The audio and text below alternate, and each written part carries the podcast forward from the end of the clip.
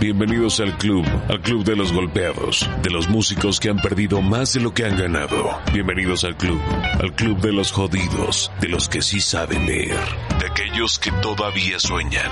Bienvenidos al club de las canas, de la edad, de las arrugas, de las enfermedades. Bienvenidos al club de los que cuentan la experiencia en años. Bienvenidos. Esto es Jóvenes y Bellos. Bienvenidos a una entrega más de estos bastardos sin gloria, jóvenes y bellos, que en esta ocasión tenemos un invitado súper especial y por lo menos para mí que es pues un amigo entrenable así de hace un chingo de años y que pues por varias circunstancias eh, coincidimos.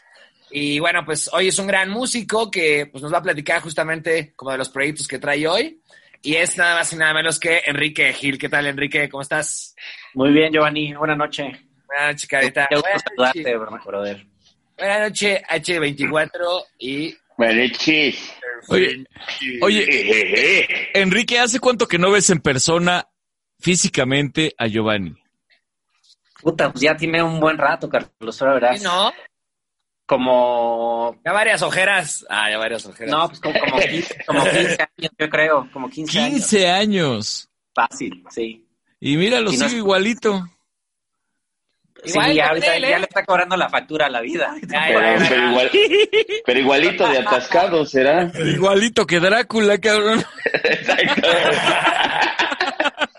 No, pues ya, ya estamos Bueno, afectados. Ya les voy a chupar su sangre y van a ver, culeros. Ay. Pero te digo desde qué popote.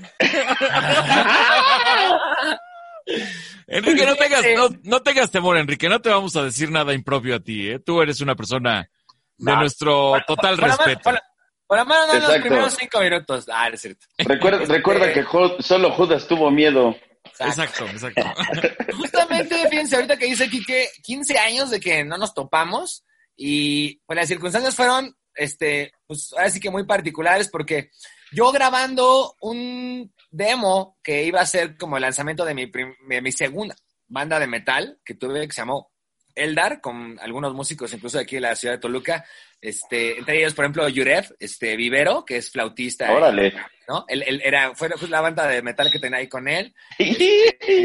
Sí, y pues ahí más bien como en esa búsqueda también medio, pues chanfle de, ya saben, de metalero queriendo rock, rockstar, este, rockstararle desde chavo así como los de Amorphis. Ay, sí. Este, pues eh, buscamos, ¿no? De alguna manera el contacto y se dio justamente con, con, con Migue, que es el primo de Enrique.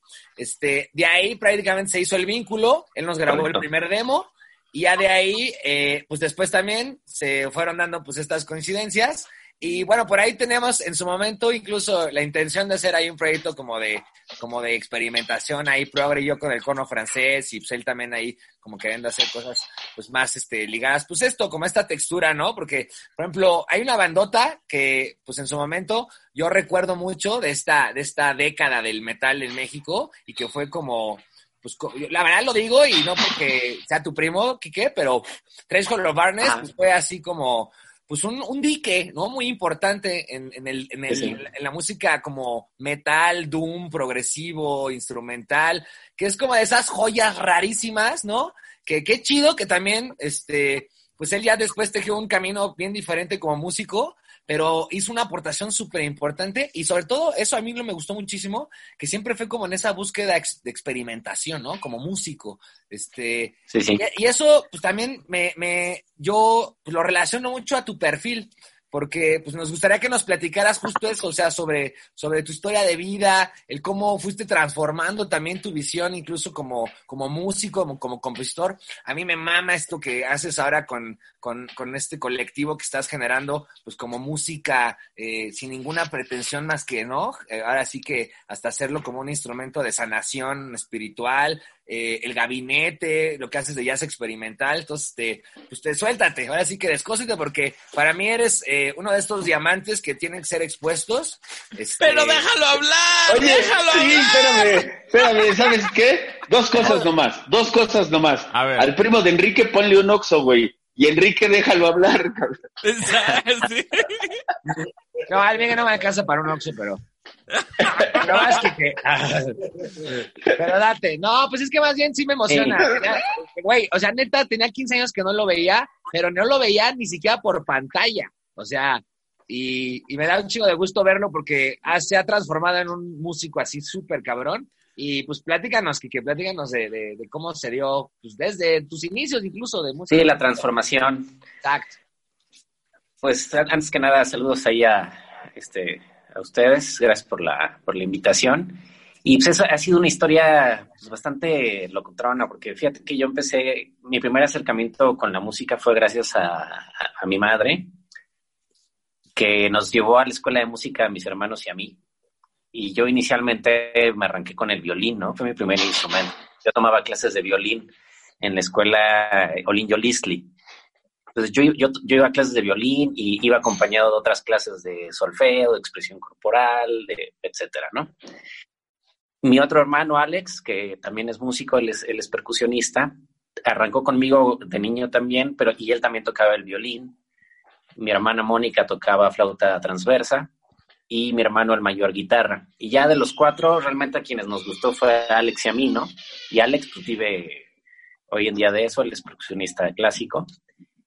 Y yo tomé mis clases de violín, luego este, fallece mi madre cuando éramos niños y eh, ese hecho hizo que no, no siguiéramos más en la, en, en la escuela de música, ¿no? Ya este, cada uno, digamos que tuvo la adicción a su instrumento y ya por decisión propia cada quien empezó a, este, a, a tejer su camino, ¿no? Entonces mi hermano se interesó por la parte clásica y, y yo me interesé más en el rollo de, de, de, componer y de hacer, este, pues sí, en un principio banda, este, pues con bandas de metal, ¿no? Que fue cuando yo conocí a, a Giovanni, que pues yo tendría en esa época unos, que serán unos 17, 18 años por ahí. Y tocaba con mi primo Miguel en esta banda que se llamaba Threshold Partners junto con Ismael Palomares, que hoy en día es un gran este, percusionista. Él toca instrumentos de Medio Oriente y bien interesante el rollo que trae. Y así iniciamos, empezamos a hacer metal porque pues, nos encantaba el metal, ¿no? Y de hecho hoy en día pues también escucho metal, hay bandas que me siguen encantando, ¿no? O sea, me escucho, por ejemplo, mucho a Opeth, ¿no? Opeth me parece una banda que ha evolucionado muchísimo. Devin Townsend, en fin, muchos que, me gustan, ¿no? Pero bueno, empezamos en, la parte del metal y luego ya con los años el metal me gusta mucho, pero también tiene como sus limitaciones a nivel tímbrico, ¿no? O a nivel esta alineación, que siempre vas a encontrar una batería, un bajo, dos guitarras y de caso unos sintetizadores y algunas bandas ya en este pues empezaban a meter otro tipo de, de, instrumentación me empecé a interesar por otro tipo de música también. Yo soy enemigo de ponerle etiqueta a la música, ¿eh? no me gusta decir, ah, esto, esto es progresivo, esto es metal, esto es jazz, que siento que si le pones la etiqueta ya, ya pierdes la oportunidad de experimentar, ¿no? Y te casillas en un, en un solo género. Entonces eso lo entendí desde hace muchos años dije, no, pues lo que voy a hacer no le voy a poner etiqueta, ¿no? Porque al final del día me, me nutro de muchas corrientes de música que me gusta de diferentes países y eso va poco a poco formándote un criterio de decir, ah, esto me gusta, esto no, me quiero quedar con esto, este tipo de armonía me gusta, esta instrumentación la puedo utilizar para X y Y cosa. Y empezó un camino de formación prácticamente autodidacta, reforzado sí con una parte este, también este, académica, pero lo más importante para mí era encontrar un lenguaje que, que, que, fuera mío, ¿no? A través de las composiciones y de lo que yo iba sintiendo y como del, de mi cosmovisión, ¿no? Total, se va dando el, eh, el tiempo, dejo de tocar con Threshold Furnace y empiezo a tocar con un gran amigo que se llama Cristian Galicia, por el puro placer de tocar, aquí nos juntamos en mi casa, y surge la idea de fundar una banda, ¿no? Entonces, este, conocemos a Daniel Aspuru, que es un, un, un multiinstrumentista así de esos tipos extraterrestres, ¿no? Que se dan uno entre 100 este, veces que, que vives en el planeta Tierra, ¿no? Es un güey que toca este, piano, saxofón, sintes, percusión, es un músico súper talentoso. Y la primera vez que vino a la casa a palomear, pues sientes luego, luego esa conexión y dices, puta, o sea, este es el músico con el que yo puedo, este, hacer, hacer lo que yo quiero, nos caímos requete bien, hoy en día sí somos super brothers ahí toda la, toda la banda. Y fundamos El Gabinete, que es la banda que tenemos desde hace ya, ahora verá, estamos, acabamos de cumplir 14 años y en el 2021 vamos a cumplir 15 años. Que se dice, que se dice fácil, pero mantener una banda 15 años en el underground no es tarea este, sencilla. hay que, hay que cuidarla, hay que abrazarla, hay que invertirle, hay que cuidar a la banda, ¿no? Hay que quererlos como hermanos, en fin, es todo, un, todo un tema que, que aparte de ser un, un, proyecto musical se convierte en un proyecto de vida, ¿no? Porque de alguna manera se convierte en una, en una familia. Y pues ya tenemos este, varios discos editados, ¿no? Algunos, este, muchos, bueno, lo pueden encontrar todo en Spotify y en todas las plataformas. Hay discos en vivo, discos de estudio, etcétera. Y ya con 14 años de, de trayectoria, eh, que pues, la verdad nos ha ido bastante bien. Y inclusive ya tocando con, eh, con algunos eventos internacionales, ¿no? Hace dos años estuvimos en Italia, fuimos a tocar un festival en Italia que estuvo bastante interesante tocamos también en Argentina y bueno, aquí en México, en toda la República. Entonces, bueno, es un proyecto que se ha ido poco a poco y va agarrando este, pues, su propio ritmo y no solo en lo musical, sino que nos gusta experimentar también en, en otros terrenos. Por ejemplo, las portadas de los discos eh, las suelen hacer caricaturistas mexicanos, ¿no? Como Ángel Boligán o como El Fisgón, ¿no? Tenemos una, una buena relación con ellos y muchas veces ellos nos hacen las portadas de los discos. Hemos hecho música para cine, para teatro, para exposiciones. Por ejemplo, hicimos eh, la música para una sección de la exposición de Da Vinci y Miguel Ángel en el Palacio de Bellas Artes, que la verdad eso estuvo pues, bien bonito, ¿no? Porque involucrarte en un proyecto ligado al Renacimiento, pues es un agasajo, ¿no? Este, la parte del cine, la parte del teatro, algunos, este, algunas exposiciones también. En fin, hemos agarrado diferentes caminos y hoy en día pues el gabinete ya tiene su público, ¿no? Y obviamente no es una banda que, llegue a, así a, las grandes masas y eso, pero ha construido su público poco a poco. Nosotros decimos que son pocos, pero bien peinados, ¿no? Hectarios. Y es una parte de cómo hemos construido ahí este, mi camino y siempre aprendiendo pues, de otros músicos, ¿no? Creo que, creo que eso es bien valioso. Fíjate que es curioso, pero después de varios años de tocar, uno aprende a guardar silencio, ¿no? A la hora de tocar, que es bien difícil. Llega un momento en el que estás escuchando más al otro que a ti mismo y con la edad aprendes a decir, aquí no tengo necesidad de tocar, cabrón. O sea, si está sonando bien la banda aquí y no, no hay una nota que diga algo que realmente tenga un significado, no hay razón para tocarla. Pero cuando, cuando intervienes y sabes lo que quieres decir, entonces cobra otro sentido la, la música, ¿no? Entonces es interesante cómo va aprendiendo uno ese tipo de, de conceptos. ¿no? Oye, has, dicho algo que me parece relevante y creo que eh, al menos en el caso de nosotros tres y ahora contigo, de los cuatro, sin duda eh, el metal es una puertita que se nos abre de muy jóvenes para entrar al mundo de la música y yo apuesto que nosotros cuatro nos pasó exactamente lo mismo. Eh, esos primeros discos de mis primeros cassettes grabados de los grabados de los grabados de Cannibal Corpse y, y este, ¿cómo se llamaba aquella banda que compartíamos, H, este, una mexicana que era, que era bien ruidosa. Este, no, no, no, no. No, transmezclas, ¿no? Eh, Cenotap. Cenotap, de casa. Cenotap, y entonces nos andábamos ah, pasando los cassettes y, y efectivamente disfrutábamos profundamente. Yo, me atrevería a decir que es de la música que más he disfrutado en mi historia. Sí. Y, pero te abre una puerta para que poco a poco vayas desmembrando y dices, bueno, ahora vamos por sonidos de bajos y entonces te empiezas a interesar en los bajistas, después bateristas, percusionistas y poco a poco, efectivamente, te vas enamorando del sonido. Qué curioso que lo hagamos y que nuestra puerta de entrada sea el ruido más eh, exacerbado, más loco. Eh, eso es como bien curioso. Sí, está bien interesante, Carlos, porque tiene una energía bien especial el metal, cabrón. O sea, tiene una energía que, de chavo conectas y puta, te suben una nave espacial y puta, te da un chorro de energía y te lleva a otros terrenos. Y ahora que, dices de Cenotaph, por ejemplo, este Oscar, Oscar Clorio es un gran amigo mío, el, baterista de Cenotaph.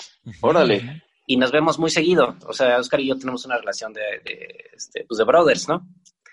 Inclusive tenemos por ahí una travesura que estamos este, queriendo hacer ahí a nivel musical y todo.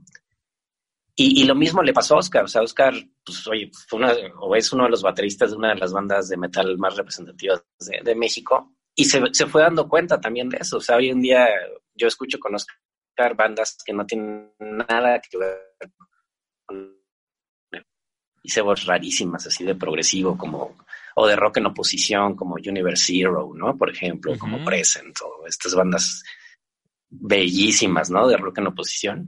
Y a él le pasó algo muy similar y veo que a, nosotros también. Yo también, pues, yo, yo, escuchaba también esas bandas, ¿no? Yo era súper fan de The Gates, de Dark Tranquility, de, uff, bueno, de Samael, Samael, puta, me encantaba, ¿no? O sea, el disco del Ceremony, puta, me volvía loco, cabrón, ¿no? O sea, para mí era un, un disco to, to, to, to, de Amorphis, me encantaba, ¿no? Catatonia, el disco de Dance of December Souls, o sea, es un disco que me re que te pone, ¿no? Y, y, y, sirven de base también para, para evolucionar. Por eso decía hace rato de Opet. Pero fíjate, ahorita no hay que decías ahorita de, de Opeth que justamente también fue como de estas bandas que siempre estuvieron como en este sonido más ligado a la música clásica y después progresiva, ¿no?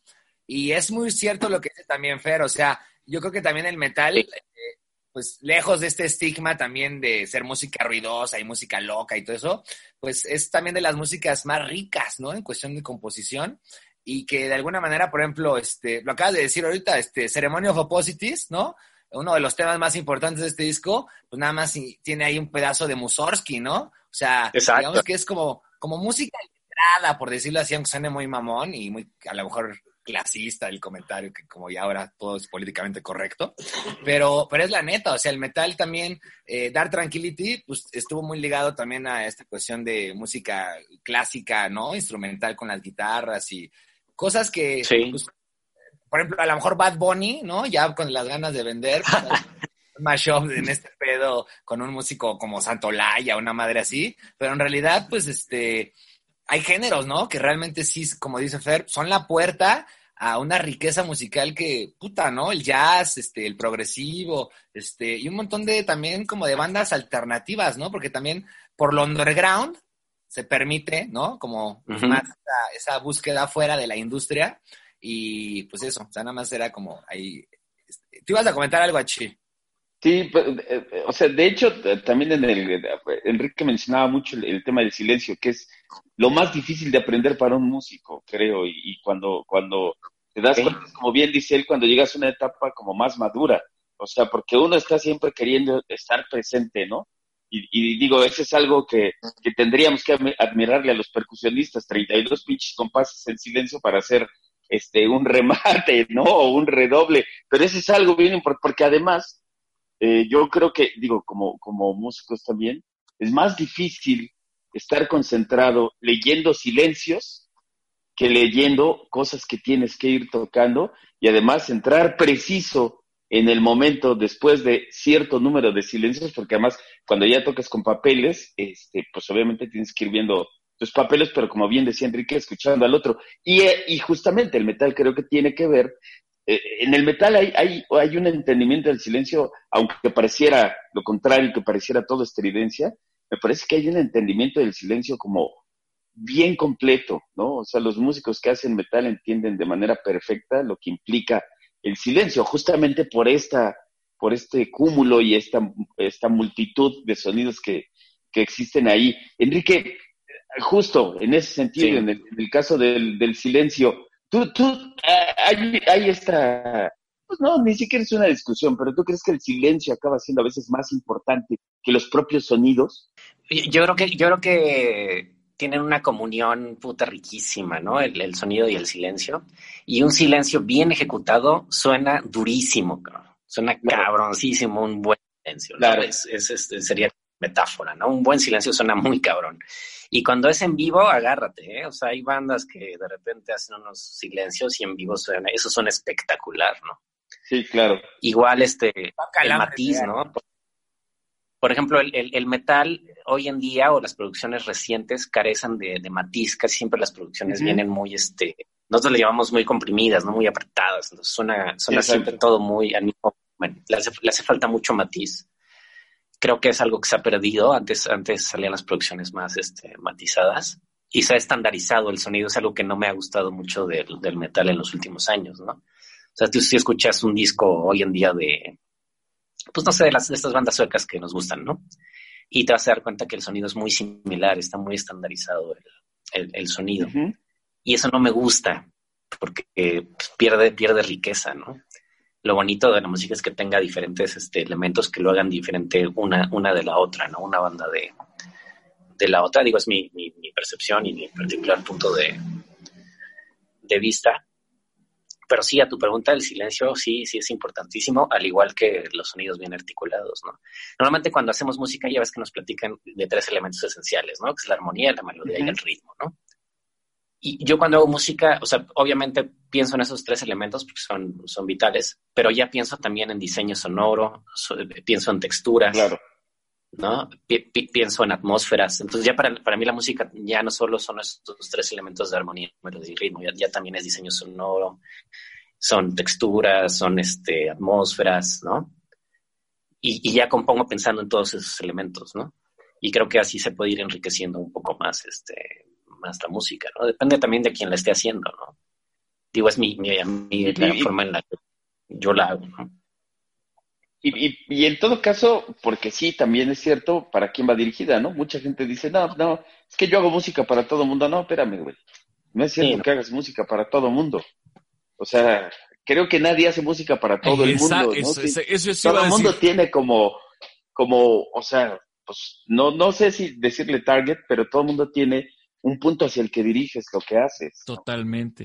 Y, y, y, ni de los creadores hacia las audiencias, ni de las audiencias hacia la música. Cuando alguien te dice, me gusta de todo, no es cierto, porque ni siquiera conocen todo, ¿no? O sea, en su, tal vez en su universo, pues, alguien que te dice, no, yo oigo de todo. Pues sí, güey, porque tienes oídos, oyes todo, pero. Todo lo que conoces. le Spotify, que no mames. Exactamente. oigo de todo lo que tengo en mi fonoteca, güey. Uno de banda, uno de rock y el de Bad Bunny. De todo, de todo, de todo lo que ¿Qué odio le tienen a Bad Bunny ustedes, me cae? Yo te voy a ser, yo te voy a ser bien sincero. Yo hago la música para mí. O sea, soy así totalmente transparente. Eh, em, yo, gracias a la música, trato de mantener el, el, espíritu alineado, ¿no? Es lo que me hace sentir este, más equilibrado. Entonces la hago para eso, para sentirme bien, y después la comparto. Ya a quien le guste, pues, pues a toda madre, a quien no le guste, pues no pasa nada cuando publicas trabajo es un ejercicio natural que haya gente que te diga que no le gusta y a la que sí, a la que le encanta o la que le caga. Es un ejercicio natural cuando publicas trabajo, ¿no? Claro. No tiene uno que acostumbrarse a eso. Y, entonces, no pasa nada. O sea. ¿Cómo se da, cómo se da la, mecánica? Por ejemplo, pensando en eh, pasando aceite. Eh, ¿Cómo se da esta mecánica en la que tú haces, tú haces canciones y tú creas a partir justamente de, esta honestidad tuya y de lo que a ti te gusta y de lo que tú quieres crear y, poner en, plasmar en estas piezas. Pero los otros miembros de la banda también lo hacen. Entonces, se, tiene, que haber una mecánica, una conjunción. ¿Cómo logran que sea al final existir y afloje? ¿Cómo lo logran? Qué, buena, qué buena pregunta. Mira, ahí, ahí en el gabinete este, está interesante el proceso porque antes de tocar una nota, en la mayoría de los casos, nos sentamos a platicar sobre algunos conceptos, ¿no? Y ya que platicamos algún concepto, entonces ya dices, ok, sobre este ¿qué te imaginas, no? O qué armonía, o qué melodía, etcétera, o qué queremos decir, ¿no? A través de los instrumentos, etcétera. Y a partir de conceptos es como nace la, música del gabinete, ¿no? Y eso es lo que le da carne a la música, ¿no? Que tenga un mensaje con, como muy bien este, dirigir al otro lado, ¿no? Y que lo que quieras decir esté, esté sólido. Entonces, muchas veces así, así trabajamos, ¿no? En, el gabinete, con base en conceptos, o por ejemplo, decimos, vamos a leer tal libro, ¿no? Y lo leemos y luego este, hacemos una reunión de a ver qué, qué es lo que encontró cada uno y de ahí pueden hacer una rola o pueden hacer un tema. Por ejemplo, ahora el último disco es un conceptazo, ¿no? Que se llama Estado Agéntico. El estado agéntico es un este, concepto que inventó un psicólogo, este, donde dice que es cuando una persona comete este, acciones nefastas, ¿sí? sin querer, sin siquiera cuestionarse lo que está haciendo, ¿no? Un poco como, un poco como los limítrofes más o menos eh, cerca el concepto, pero él se refiere más bien a la obediencia a una autoridad sin cuestionarse el hecho de obedecerlo y de ah, ejecutarlo, ¿no? Por ejemplo, un militar, cuando le dices a un militar, oye, pues dispara, mátalo, y lo hace sin siquiera cuestionarlo y sin siquiera conocer a la persona a la que le va a disparar, ¿no? Hay muchos ejemplos de estado agéntico, se pueden dar en, la, en las familias, en el ejército, en la educación, etcétera, ¿no? Pero ya cuando lo, cuando lo concientizas y te dicen, haz esto, ahí puedes decir, no, cabrón, pues no estoy de acuerdo, ¿no? ¿Por qué lo voy a hacer, ¿no? Y, y, empieza un proceso de desobediencia bien, bien interesante, ¿no? Entonces, este, de ahí nació el disco, el último, el estado agéntico, de ahí viene, ¿no? De este, de este concepto, ¿no? Desobediencia consciente, ¿no? Toma, toma esto, toma en esto religiones del mundo. Y pues este es un psicólogo que se llamaba Stanley Milgram, ¿no? Él, él este, empezó a hacer experimentos sobre este, sobre este tema. Y el concepto lo propuso Christian, que es miembro del gabinete, y dijo, oigan, encontré esto. Entonces ya nos pudimos todos estudiar sobre el estado agéntico y dijimos, órale, de esto pueden hacer todo un concepto en vivo, ¿no? Podemos dar un mensaje bien contundente en vivo, con proyecciones, diseños de visuales, etcétera. Y de ahí nace, por ejemplo, todo este nuevo disco, ¿no? Del concepto del estado, del estado agéntico, ¿no? Qué poca madre. Oye, pues, ¿qué te parece, Quique, si nos vamos con una rola? A ver, suelta, suelta una rola de, Jóvenes y Bellos, con, patrocinada por Enrique Gil del Gabinete. Entonces, ¿con qué nos vamos? Vamos, vamos a escuchar una banda suiza que este, tuve la oportunidad de conocer ahí a, este, a uno de sus fundadores. Y la banda se llama Sonar. Es una chulada, es una banda suiza. Y la rola se llama Waves and Particles. Les va a encantar, es un temazo. Venga. Vámonos.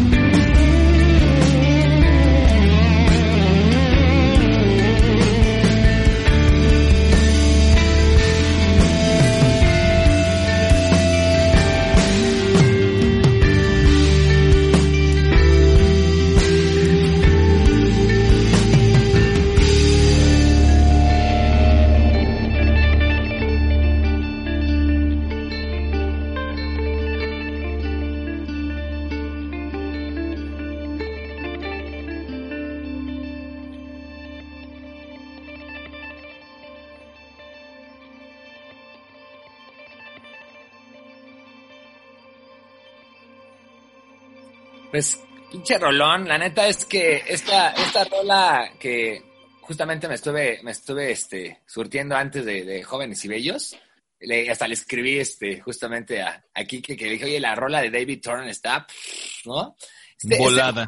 voladísima. Y justamente, pues es como en esta, eh, pues total experimentación jazz, ¿no? Que ya también cuesta trabajo a veces pensar que el jazz, ¿no? Ha tenido pues como una implosión también en cuanto a sus principios básicos, vamos a decirlo, ¿no? Herencia incluso pues del jazz clásico y pues, cómo se fue transformando esto, pues, confusión sobre todo, ¿no? Que, que, es como se ha enriquecido bien cabrón el jazz con música de todo el mundo y pues como buscando un montón de, texturas. Este David Thorne ha tocado, no mames, con medio mundo, ¿no? O sea, desde Tori Amos, este Bill Bruford, este David Bowie, eh, o sea, you name it, ¿no? Entonces, pues prácticamente eh, me, gusta mucho esta, esta, esta postura que dices, eh, un poquito también como de, desobediencia, ¿no? Hacia, hacia lo que pareciera que debiera obedecer un músico en torno a una industria musical, ¿no?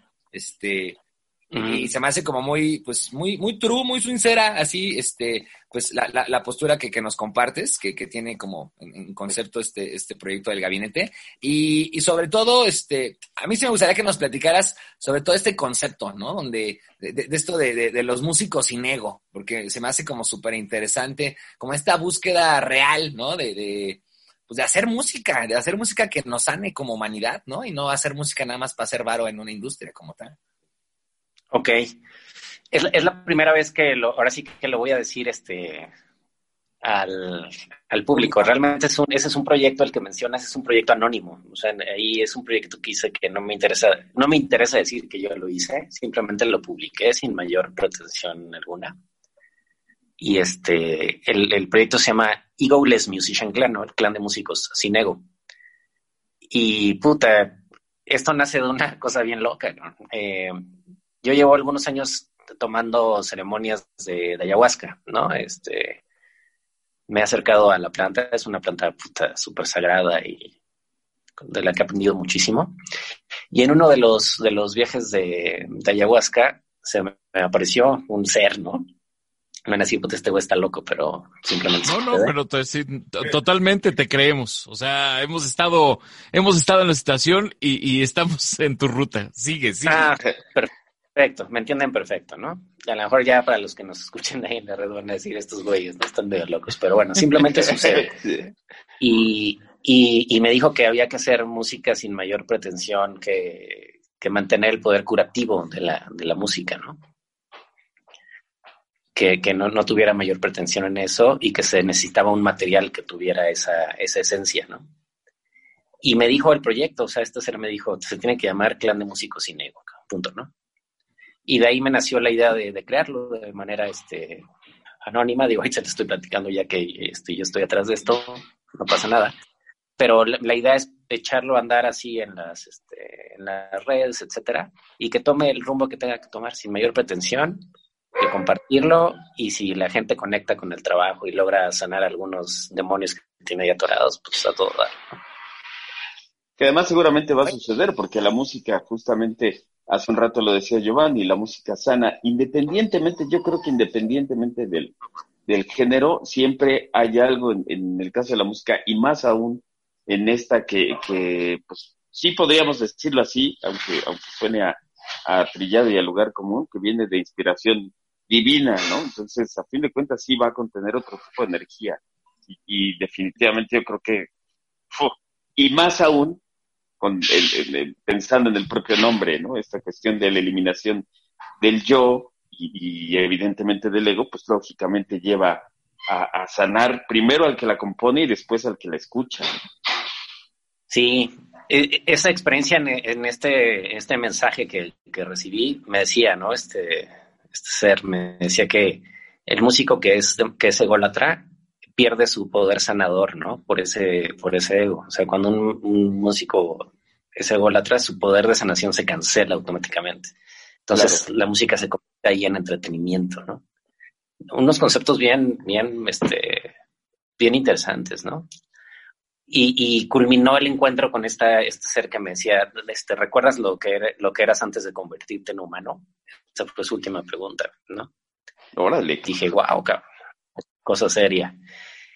Y de ahí, de ahí viene ese proyecto, ya se los compartirá ahí este Giovanni, y este y pues espero lo puedan disfrutar, ¿no? Ahora, va, lo vas a lo vas a publicar como un manifiesto en las redes, eh, vas literal vas a soltarlo ahí la bomba y dejarás que, que fluya solo, ¿tienes algún plan, alguna estrategia para moverlo?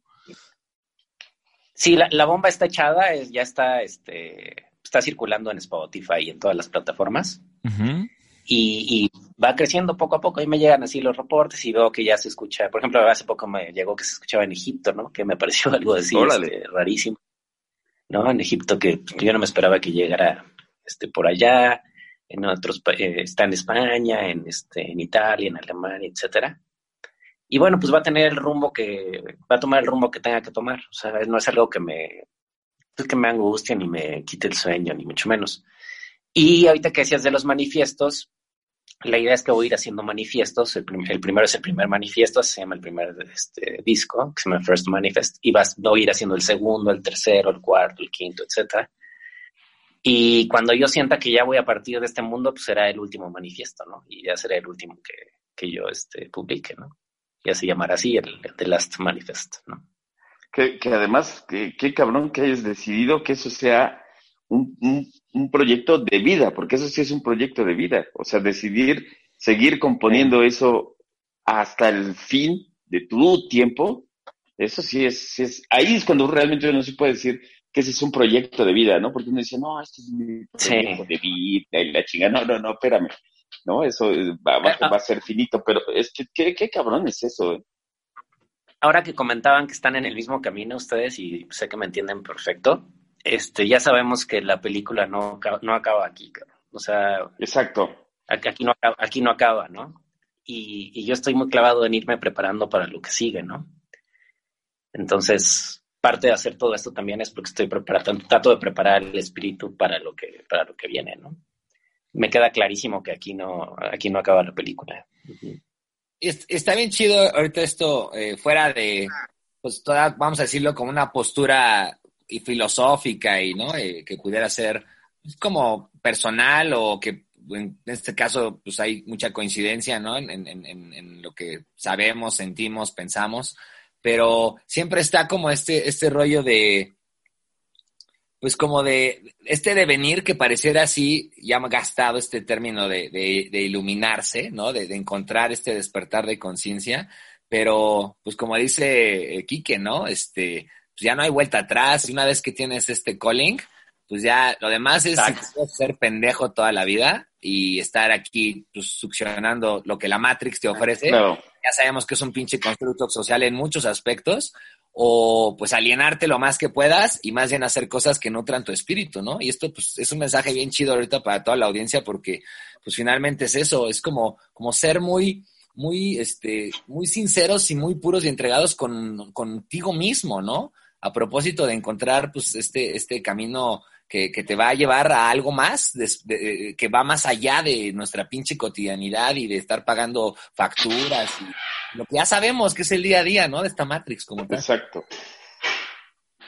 Oye, Quique, pues vámonos a, a una rola. Rola, este, rola, la rola.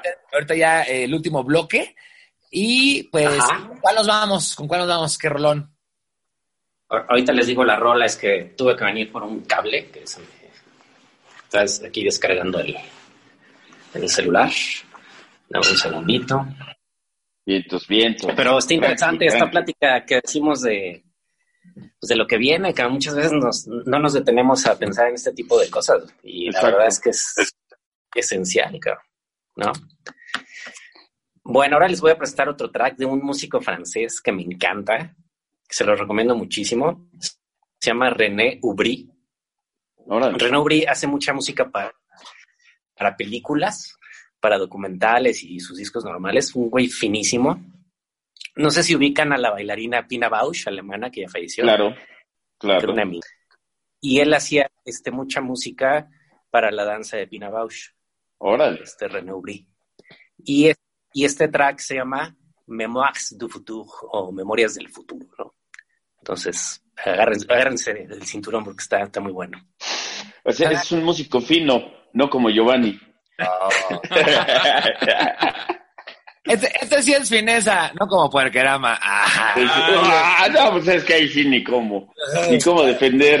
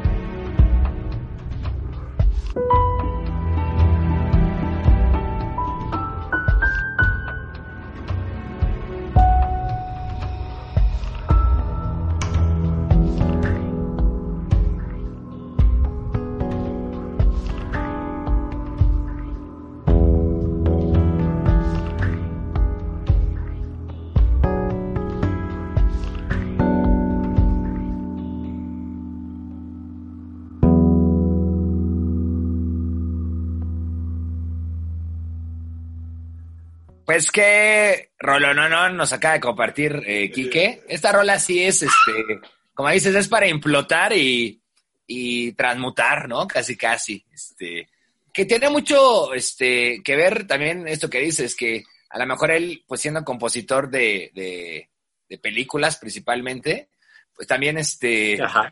pues como que se busca siempre una sonoridad como súper abierta, ¿no? O sea, desde estos eh, pianísimos que se pueden llegar a lograr, ¿no? Hasta estos pinches explotones, ¿no? Ya con instrumentación o incluso pues con muchos, eh, pues como elementos, este, que se pueden utilizar ya también con, no, no necesariamente solo con, con, pues con instrumentos clásicos, por decirlo así, ¿no? Y algo que, y algo que me llama mucho la atención de esto es este, nos gustaría que nos platicaras justamente sobre, sobre lo último que hiciste de, de, para una película, justamente, que tuve la oportunidad de ir a ver ahí a la Cineteca Mexiquense. Y. Ah, sí, ¿sí la viste? Sí, sí tuve chance de verla, película no, no, ¿eh?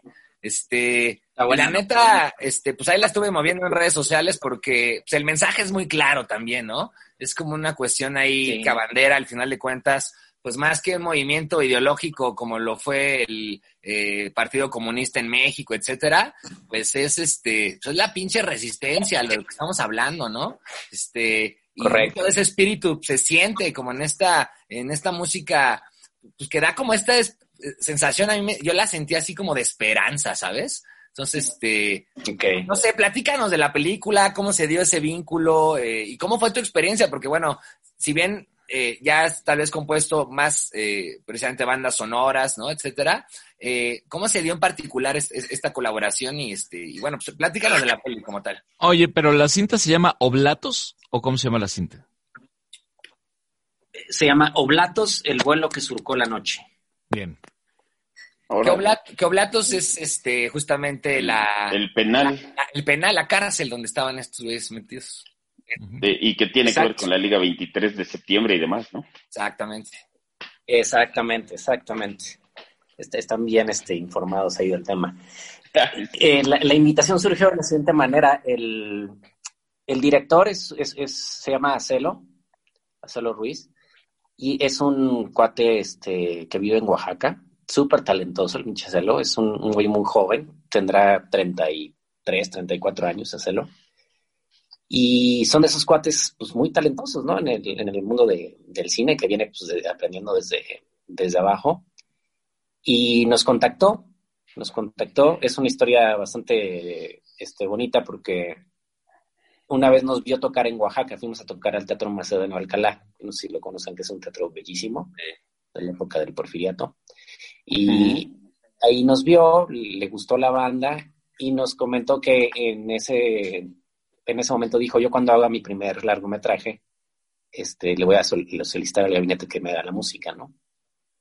Y pues pasó el tiempo y e hizo su primer largometraje. nos contactó y nos dijo, oigan, pues quieren hacer la, la película de este, de este documental. Y dijimos, pues vamos a ver, ¿no? De- de qué se trata, ¿no? Y ya nos dio unos avances y la empezamos a ver. Y este, cuando la empezamos a ver dijimos, wow, esto tiene, tiene mucha carne, tiene, tiene, tiene esencia este desmadre, ¿no? Y dijimos, vamos a entrarle. Y fue un acto 100% de romanticismo porque no había presupuesto alguno para, para la música, lo hicimos sin un centavo de promedio, por, por puro amor al arte. Pero sabíamos que esa película tenía, tenía este, algo especial. Y, por, e- y no nos equivocamos, afortunadamente, ¿no? Trabajamos la música, estuvimos componiendo, toda la música es original para la película. Y el resultado es una pieza súper sólida, ¿no? Si los que ya tuvieron la oportunidad de verla, es, es una, una película bien interesante y sobre todo tiene una manera muy inteligente de contarla, porque no te dice si estuvo de acuerdo o no con el movimiento de la liga, ¿no? Ya. simplemente te cuenta lo que sucedió en una parte de la historia moderna de México, ¿no? Del México contemporáneo, que mucha gente no conoce y que él te lo pone en pantalla y te dice, mira, esto sucedió y te deja a tu criterio pensar si estuvo bien, si estuvo mal, si estás de acuerdo, si no estás, no, eso ya es tu pedo, ¿no? Pero la forma elegante y contundente de contártela, para mí es lo que, lo que vale más de la, de la, de la película, ¿no? Algo que me Y sobre llama- todo, ajá, te No, dime, dime. Y, algo muy impactante para nosotros fue que cuando hicimos los estrenos ahí en el Festival de Cine de Guadalajara, etcétera, pues fueron los personajes de la película, es decir, los miembros de la liga fueron a ver el, documental. Órale. Entonces, puta, ver ahí al más sin una pierna y este, después de todo lo que te platicó, ¿no? En el documental, etcétera, después de haber sido torturado, etcétera, y todo lo que vivió, pues es, es muy impactante, ¿no? Y a toro pasado dices, puta, o sea, por movimientos así, nosotros también ahora gozamos de cierta libertad de expresión que antes no se tenía, ¿no? O sea, antes de decir eh, de manera abierta, el presidente, el presidente es un pendejo, era impensable, ¿no? O sea, eso nuestros papás no lo podían decir en los años este, 50, 60, ¿no?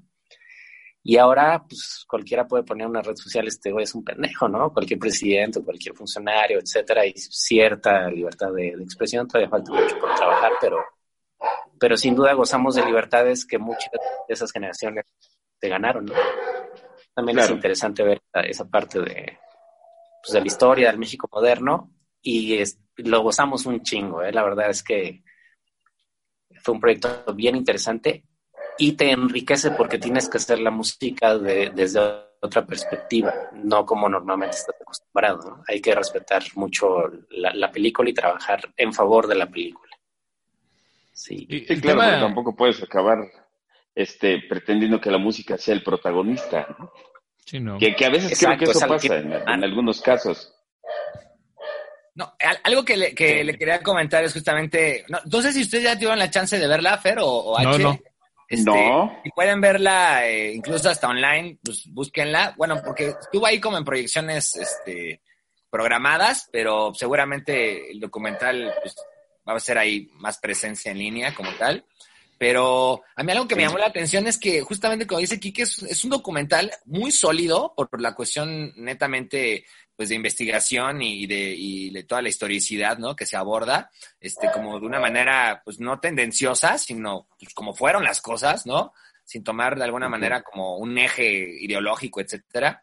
Pero en verdad hay partes en la, en la construcción de, de, vamos a decirlo, la narrativa misma del documental, que al final de cuentas la película, y, eh, para que entienda un poco la gente que no lo ha visto, hagan de cuenta que es como, como si te platicaran este, una película de estas de fuga de cárcel, que son como súper emocionantes siempre, ¿no? Y que siempre quieres que a huevos se escapen, o sea, si quieres que le pinten dedo al sistema por lo que sea, este, y que de alguna manera eh, porque con las animaciones de eso, sí se llega a generar una tensión y hay un punto en el que más allá de esta postura que, que, que tú tomes a, por, a, propósito de esto que estoy diciendo, como de lo que hay detrás de este grupo ideológico, etcétera, de lo que pasó, eh, pues hay una empatía muy importante por las condiciones humanas simplemente a las que fueron sometidos. Y eso está bien chingón. Porque, Infrahumanas. ¿no? Eh, exacto. Y, y evidencia el cómo esta ruptura siempre hacia esta búsqueda true, así, este, sincera hacia la libertad, pues está ahí presente en el espíritu del documental. Y lo más cabrón es que aparte es una historia que se da en un periodo histórico del México moderno, que como dice Quique, pues es desconocido para muchos, ¿no? Y que en realidad eh, fue lo que dio pauta incluso a, a, lo que ahora llamamos como, pues estos, este, eh, centros de oposición ideológica, lo que siempre vivimos en un pinche país priista, etcétera, etcétera, ¿no? Y que es bien interesante porque al final de cuentas la historia se construye siempre sabiendo y, y, y, valorizando, creo, el que somos enanos en hombros de gigantes, siempre. Y si no entendemos esto, si, quien, quien desconoce el, el, pasado, pues, ¿no? Ya, ya se ha dicho, pues tenemos el gran riesgo de cometer las mismas pendejadas en el futuro, ¿no? Entonces, eh, pues se me hace también una, una gran lección esta película en cuestión, pues sobre todo eso, como en, como en, como, en, como que es una historia muy true, ¿no? O sea, es una historia realmente, como dice Kike, este, ya el Guaymas ahí cuando yo me movió cuando lo vi en la foto, ¿no? Después de todo lo que platicó y todo eso, ya no me imagino tú sentir, ¿no? Ese es, ese, ese, pues ese ser humano que cuántas personas también no han tenido historias de vida bien cabronas y que muchas veces, pues, por nuestras pendejadas, somos como bien, este, no sé, como críticos. Pues sí, o sea, que incluso hasta llegamos a, juzgar, ¿no? Que es lo más este, es lo más egocentrista de lo que estamos hablando ahorita y, y, principalmente es de lo que más nos tenemos que liberar, ¿no? De, estar juzgando a los demás. No, no, no odio a Bad Bunny, simplemente me, da risa su pedo, pero no lo odio, así que pues, yo estoy liberado de todo este tipo de cosas, no lo odio, simplemente me da risa su pedo. Vean la película, es realmente vale la pena. Hay que verla, hay que verla. Si la ves y si te deja algo, ¿no? Te deja reflexionando y dices, órale, cabrón. O sea, esto pasó en México, no mames, este cabrón no lo desconocía. Este, una historia de represión del Estado mexicano en esos años brutal, ¿no? Así de, historia de asesinatos y de abusos y claro. muy fuerte. Entonces vale la pena. Y este director, estoy seguro que en 10 años va a ser de lo mejor que va a haber en México, ¿no? Hacerlo ruido. Parte súper sencillo, el brother, así súper buen pedo este, no anda, no anda este, perdido, y aunque muchos directores de cine luego pierden el rumbo, ¿no? O en cualquier profesión, eh, quienes empieza a ir, pierden el rumbo. No, hacerlo está muy, muy claro, ¿no? En, hacia dónde va y eso, eso me gusta. Sí. Buenísimo. Oye, Quique, y ahorita ya, por ejemplo, para ya ir como proyectando a lo mejor donde, digamos, sabemos que ahorita, pues por las condiciones pandémicas en las que estamos todos, pues va a ser este complicado a lo mejor que ahorita nos digas, no, pues tengo la oportunidad de invitarlos a tal fecha o algo así. La última de la que yo supe, estuviste tocando ahí en el 5, ¿no? Este, en el 5 Jazz, sí. Ahí, presentaron que este jazz experimental. No, tocamos el nuevo, el nuevo material que es Estado Agéntico. O sea, ahí presentaron Estado Agéntico. Lo tocamos. Sí, bueno, lo estrenamos en Suiza. Ahora que fuimos a, tocar a, este, digo, a Suiza, a Italia, en Italia lo, lo estrenamos y lo hemos estado ahorita tocando y lo tocamos ahora recientemente en el 5 Jazz. Pero fíjate, ahora dices algo bien interesante, el, el, año que viene pinta difícil, ¿no? Por lo menos el primer semestre en cuanto a apertura de fotos y este, edición de conciertos y todo. Entonces, tiene uno que volverse autogestivo, ¿no? De por sí en México el arte, me atrevo a decir que el 90% es autogestivo, ¿no? O sea, la infraestructura del Estado estamos en, en pañales para, para dar a conocer nuevos, nuevos, nuevas propuestas culturales. Pero ahora será un poco más o mucho más autogestivo porque tienes que crearte espacios, ¿no? Entonces ya lo platicamos ahí con la banda y decidimos hacer pequeños conciertos en nuestro estudio. Entonces vamos a invitar a la gente a que vaya al estudio a presenciar los conciertos para 10, 15 personas, ¿no? 20 cuando mucho. Y así este, hacer por lo menos unas seis fechas, ¿no? El próximo año en nuestro estudio. Por lo ah, menos un concierto bimestral. Eso, es donde, este donde lo pueden estar, bueno, como al tiro ahorita pensando en redes sociales y así, en dónde puede estar como al tiro la gente por si pues, los quiere pescar y pues ahora sí que animarse a estos conciertos que, que suenan como, me suena muy chido así como estas, este, como un recital, como estas Schuberteadas, ¿no? Que se aventaba el Schubert, que eran así como encerrones, nada más para estar en la peda y ir tocando ahí para la, la Pero bueno, pues ahí había mucha este, candela que, de la cual sacar justamente Schubert provecho. Pero bueno, ¿en, dónde podrían estar como al tiro con todo esto? En el, lo vamos a publicar así en redes sociales, vamos a ir publicando las, las fechas. Y preferimos hacerlo así porque pues, es mucho más íntimo un concierto presencial, ¿no? A mí, yo, a mí no me gustan mucho subir así, que es que los conciertos en, este, en las redes, ¿no? así súper frío y, y, implica mucho trabajo de, pues de preparación de, de, una buena mezcla, una buena iluminación, etcétera, para que el usuario final te vea tres segundos en su pinche celular, que sea terrible, y se ponga a ver esta Bonnie, ¿no? Exacto. Que luego diga, no, chicas, ahí estaba la nueva de Bunny. Imagínate, todo, todo el día seteando acá para que sones de no mames, y luego te escuchen en un celular, tres segundos, cabrón. O sea, no tiene ningún sentido. Mejor que vayan 10 pelados al y de, con los que puedas y de ahí se acuerde de, la notificación de TikTok que recibió y ya valió verga. Sí, además, además, además. De, ahí surge la, de ahí surge la idea, ¿no? Este, de, hacer los conciertos. Y por ahí me invitaron a hacer música para una obra de teatro, que ahorita estoy trabajando en eso, que eso ya lo estoy haciendo yo aparte. Y esa se estrena en mayo, o se pretende estrenar en mayo, ¿no? Todo depende ahí de, de la apertura del teatro, pero bueno, yo tengo que entregar la música pues en abril, ¿no? Oye, y, eh, sin duda la pandemia ha tenido y ha obligado a, todos los, los, creadores y en todas las áreas a justamente esta reinvención, ¿no? A replantearse sus posibilidades. Y qué curioso, la gran mayoría están buscando hacerlo en línea, hacer el streaming para justamente ser observados, como acabas de decir, en, en estos pequeños dispositivos, en las tabletas, en los celulares, ¿no? En las pantallas de las casas. Me gusta esta visión de decir, no, a ver, no suena con, con, con las características o las cualidades correctas, vamos a voltearlo, ¿no? Y a lo mejor es otra, otra gran visión. Empezar a hacer los conciertos, muchos conciertos para poquitas personas, un long tail ahora de, de, de conciertos, ¿no? Exacto. No, dilo, dilo, dilo, dilo, dilo. Que a, mí lo que me gusta también de ese formato es que, puedes conocer a la gente que va al concierto, ¿no? Claro. Existe esta barrera entre el músico y el, y este, el escucha en los conciertos y pues nunca puedes platicar con el músico o el músico nunca puede platicar con la gente que va, ¿no? Y a mí me parece interesante conocer a la gente que, que va a un concierto de gabinete, ¿no? O sea, quiero saber qué piensa, qué lee, qué películas ve, qué percepción tiene del mundo, qué piensa, ¿no? En el aspecto social, político, económico.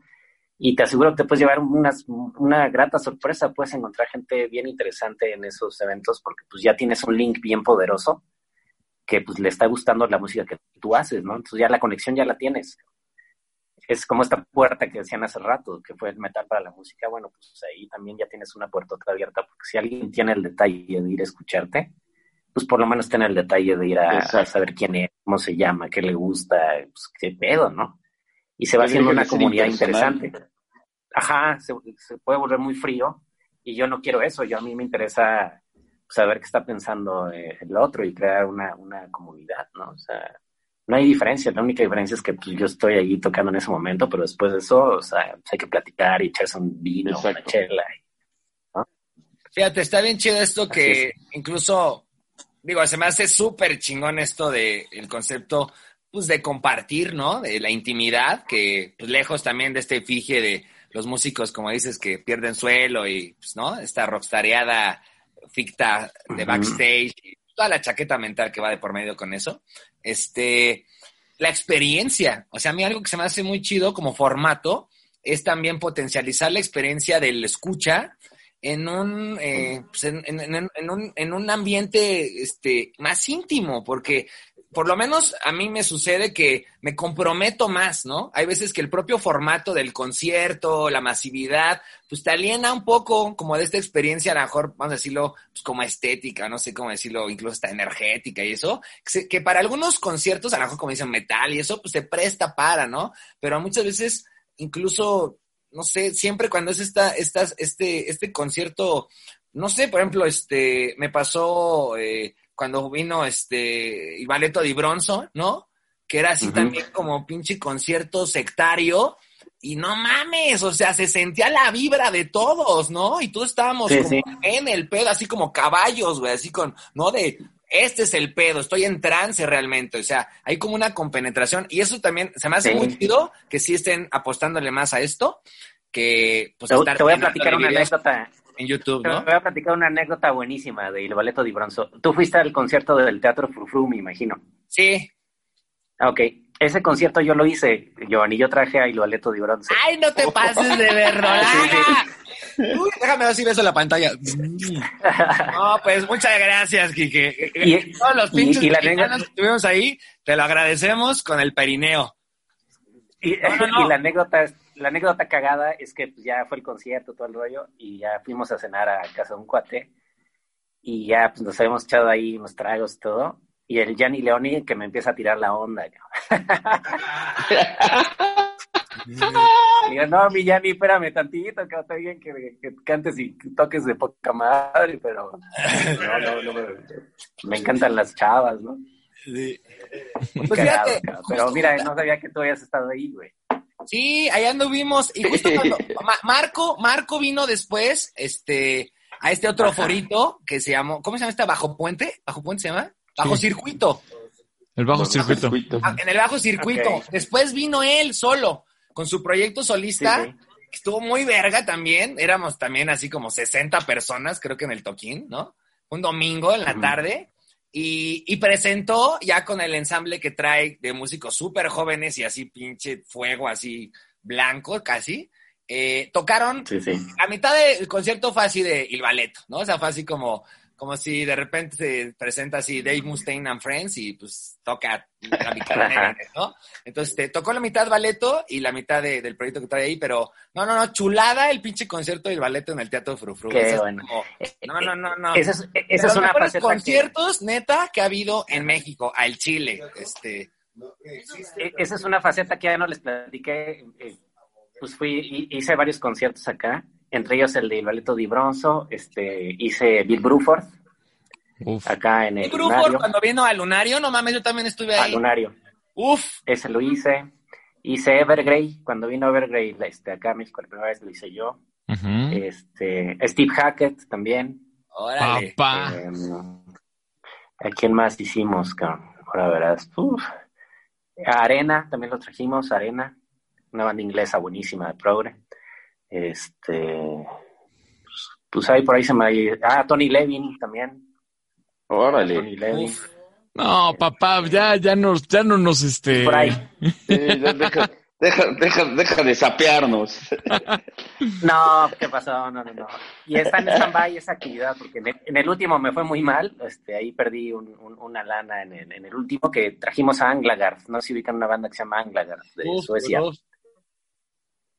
y este, ahí en ahí nos tocó perder. Ese lo hice con Oscar Clorio de Cenotaph. Oscar y yo trajimos a... Órale. Yo me, yo me quedé con ganas de ir, este, sin saber, fíjate que tú estabas ahí. Ajá. Este, y, y, sí me dijo mucha, o sea, fue poca gente, ¿no? Ese es el punto, güey. Anglagar es como toda una institución de la música progresiva y más, eh, pues, como de esta escuela sueca nueva, ¿no? De, o sea, sí, sí más bien, Opet acaba siendo como un wannabe de Anglagar, ¿no? El nuevo Opet yo lo siento como en esa vertiente, como que dijeron, Está en esa línea, somos progresivos, ¿no? Y van por esa línea. Y, son muy buenos cuates, me decía que son cuates. Sí, han de ser ahí compas, ¿no? Seguramente ya a estas alturas, pero pues precisamente, no mames, Anglagar, este, es así una institución de, la música progresiva. Para quien no la ha escuchado, dense, dense cualquier disco. Yo me acuerdo que el último que escuché, que fue el último que sacaron, este, no, no, no, así, se escurre la crema, se escurre la crema. sea, sea lo que, sea que eso signifique. No, no, no como el blanco esperma resbalando. dorsal. No esas pinches macuarreces, discúlpenme. exacto. Pero bueno, pues. Y de lo, que, de lo que decías de la intimidad de los conciertos, pues, tienes toda la razón. Por ejemplo, acá en el estudio tenemos la fortuna de tener un piano, ¿no? Este, y, y pues no toda la gente tiene la oportunidad de escuchar un piano en, claro. en una sala, ¿no? Canta distinto el piano, o sea, nunca va a sonar como un tecladito, ¿no? Y es un pianazo, y este, Daniel tiene un Steinway and Sons y suena oh, piano. Gran concierto, ¿no? sí, sí, es un, este, es, se llama Baby Grand, ¿no? Que es como media, media cola. Y wow, o sea, la gente que va, pues sí dice, ¿qué pedo con el piano, no? O sea, sí suena, suena pues, espectacular. Sí, por supuesto. Por supuesto. Entonces, eh, si es una experiencia para quien va al, estudio, pues sí, eso. Y, vale la pena compartirlo, eso. Sí. Oye, Kike, pues a mí me gustaría ya como de despedida, este, digo, si quieren preguntar, con cotorrear algo más, pero antes, no, no, no me gustaría que te fueras sin, así, de lo que te nazca el corazón, porque la verdad es que como te conozco y pues ahora sí que para todos los que no te conocían y ya te conocieron un poco más ahorita con el podcast, este, pues para mí eres así una gran, gran, gran persona, este, te, consideras un amigo bien true. Gracias. Incluso en esta, este, virtualidad que incluso no nos habíamos visto en un chingo de tiempo, pues sigue, seguimos vibrando con muchos pedos y aparte te considero pues una persona que más que ser melómana, este, pues, eh, tienes buen gusto, por lo menos para mí, ¿no? Entonces, eh, sí me gustaría, eh, pues que nos recomiendes ahorita, no sé, hace unos cinco discos o artistas que tú digas, no mames, si, no conocen a este güey, tienen que escuchar a este güey, o no sé, o sea, eh, Con todo gusto. compártenos, compártenos, porque sí es una agasajo siempre tener como nuevas. Ah, ah, ahí les, ahí les el primero. Es una banda suiza también que se llama Nick Barch Ronin. N-I-K, se escribe N-I-K, Nick, luego aparte, B de bueno, A, R, T, S, C, H, Ronin aparte, Nick, Nick Barch Ronin. Ronin van a enloquecer, con, van a enloquecer con ese pedo.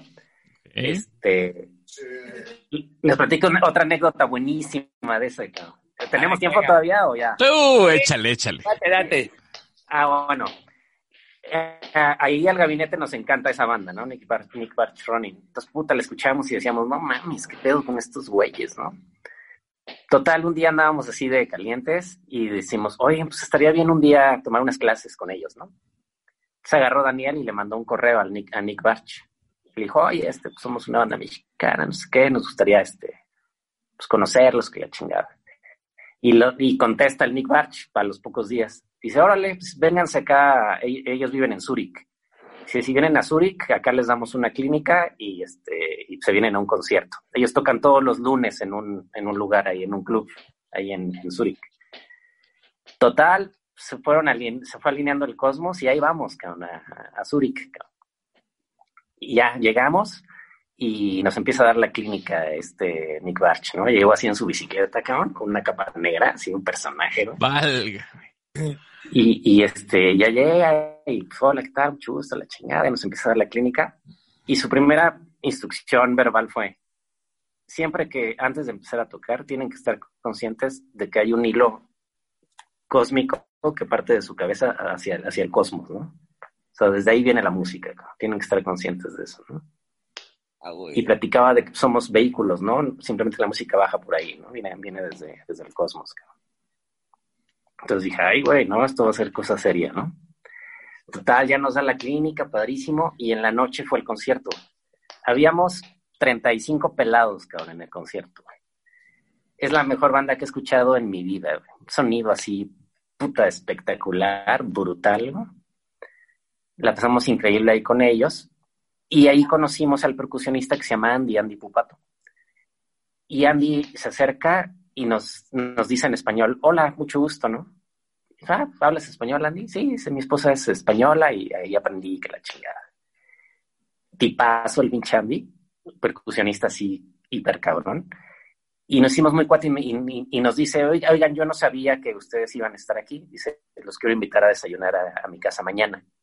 Ah, pues órale, Andy, qué buen pedo ahí vamos a su casa a desayunar y nos hizo unos huevitos y la chingada. A toda madre, Landy nos presentó ahí a, pues, a, sus hijos, a la esposa. Y nos caímos tan bien, nos fuimos tan carnales, que Andy grabó en nuestro último disco, en el estado agéntico. Oh, Andy ya graba aquí. Lo trajimos acá a México, o sea, dijimos, órale, ahí te va tu vuelo, cabrón, vente acá, güey. Y acá, este, acá, acá grabas. Nos lo llevamos de gira a Oaxaca y ya es así nuestro carnal, ¿no? Entonces Andy ya toca ahí. Y Andy toca en, en, un, en Sonar también, en la banda que te gustó, donde toca David Thorne. Y ese día conocí al guitarrista de Sonar que estaba este, ahí en el, en el bar esa noche. ¿No? Entonces ahí fue bien loco, porque conocimos a, al de Sonar y a toda la banda de Nick Bart, etcétera. Aprendimos conceptos bien chingones y lo más valioso pues fue conocer a Andy Pupato, ¿no? Entonces el Andy ya lo pueden escuchar ahí en el, en el último, último día. Se quedaron con su rebanada de pastel. Pues algo bien sí, pues nosotros jamás imaginamos que íbamos a traernos a Andy para acá, ¿no? O sea, sí, no. No, y la anécdota que más bien es eso, ¿no? Que, que, también pues puede ser también una, gran lección para pues, mucha banda en lo que sea que hagas. Este, siempre pareciera que hay, hay esta alineación planetaria, ¿no? Para que pasen las cosas, ¿no? Pero también, pero está siempre la, la intención, la búsqueda. Y eso, pues yo lo leo ahorita muy bien porque, pues si no hubiera habido esta, este, esta persecución a, o sea, si ustedes no hubieran llegado a Zurich y se hubiera dado como todo esto, eh, eh, vean, como no, las consecuencias de, de pues de, de, vaciarte. Yo creo que es, es un, poco eso también, este, para todo artista, pues como el, el, el, generar algo pues, con todo el ímpetu de, ¿no? O sea, ahora sí como decía esta rola de Tool, este, pues, este, ride the spiral to the end, ¿no? O sea, no hay de otra, es pues, duro y a la cabeza. Qué chingón. va la segunda recomendación. Este, este se llama, es un músico tunecino que se llama Anwar Brahem. Se escribe A-N-O-U-A-R, Anwar, y aparte Brahem, con H, Brahem. Anwar Brahem. Brutal el cabrón, ¿no? Es espectacular. Mm. De Túnez, ¿no? Ajá. Otra, otra recomendación, hay una banda que me encanta, que a lo mejor ustedes la, ubican, que se llama este Flower Kings, no sé si lo ubican, a The Flower Kings. No, no, no, la verdad es que... ¿No? Uf, les va a encantar. Eso es ya más progre. Hay que escucharlos. Así, finísimo, súper, súper bonito, súper chingón. The Flower Kings. Este, aquí ah, bueno, tengo a mi compositora favorita que se llama Eleni Karaindru, que esa, este, Giovanni la conoce bien. Sí, no, es, que esta, esta compositora justamente eh, eh, griega, este, pues le trabajó justamente a este director, este, Angelopoulos, y no, no, no, o sea, justo de, lo que te enamora del cine justamente de Teo Angelopoulos es la música. Y este, y justo cuando, cuando, mandó una rolita aquí que por ahí, este, de, a ver, escúchate esta, digo, no, pues sí la topo, está, está en otro nivel esta, esta señora. ¿Es el de Mandy? ¿Ese director?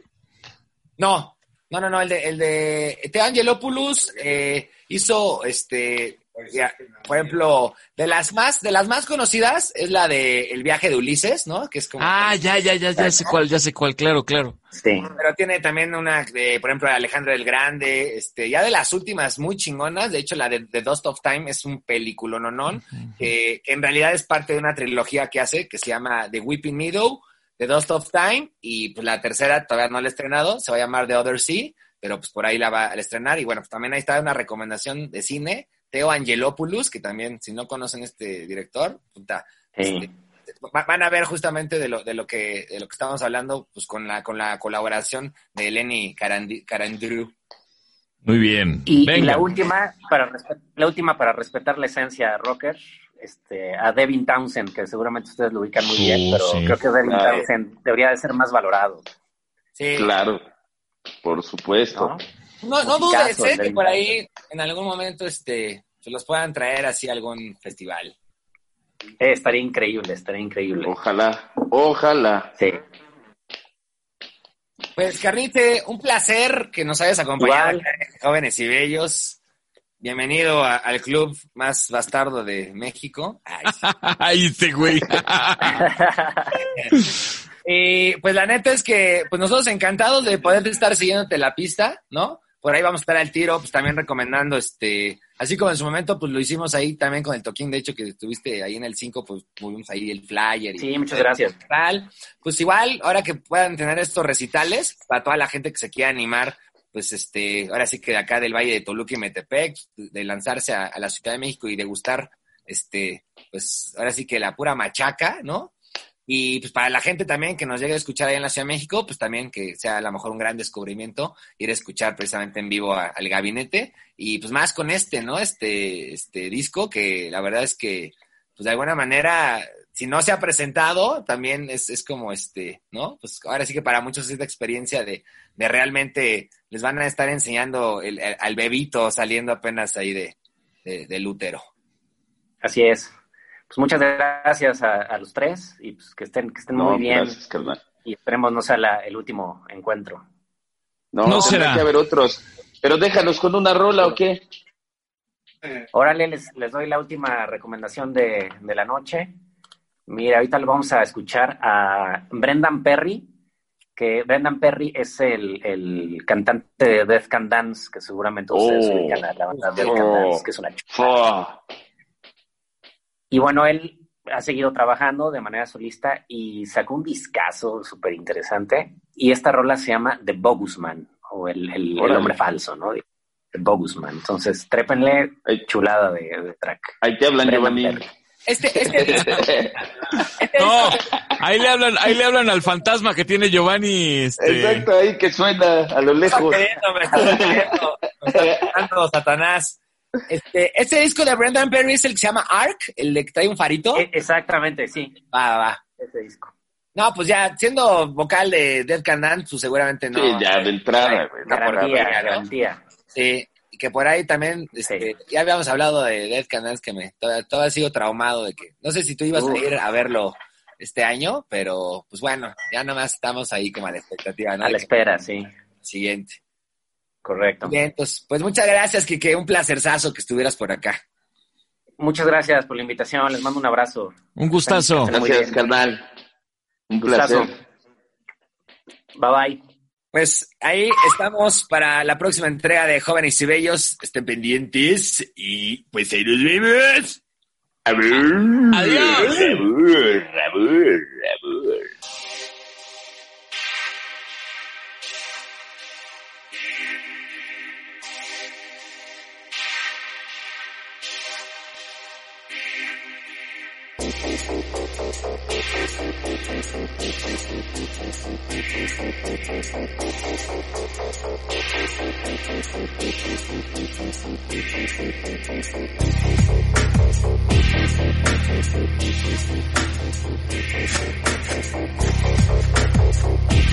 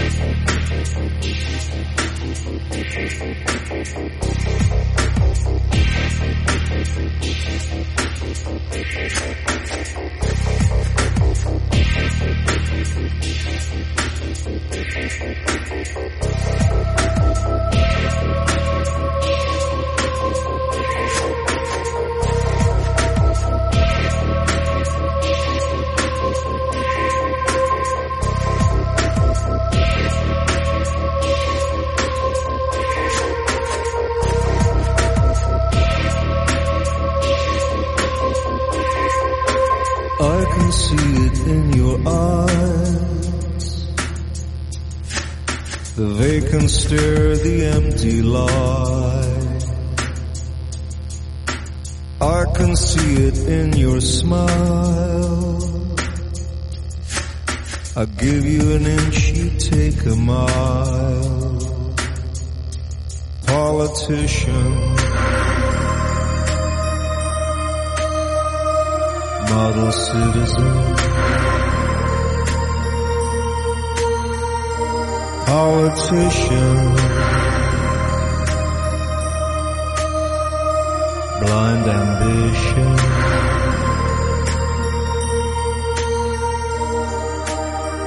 Can see through your disguise.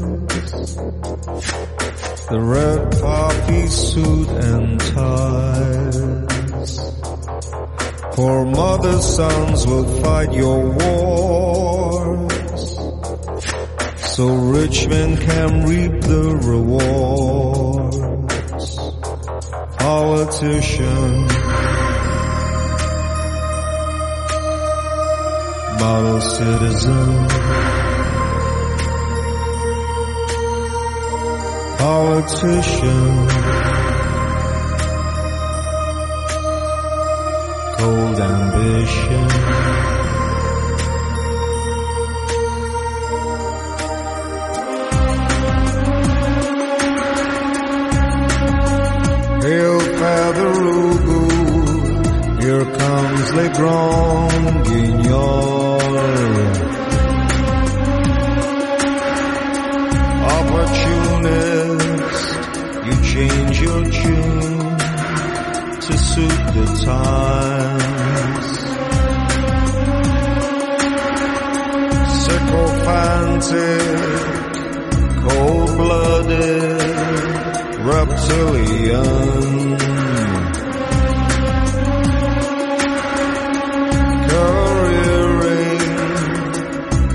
Profiteering the party line.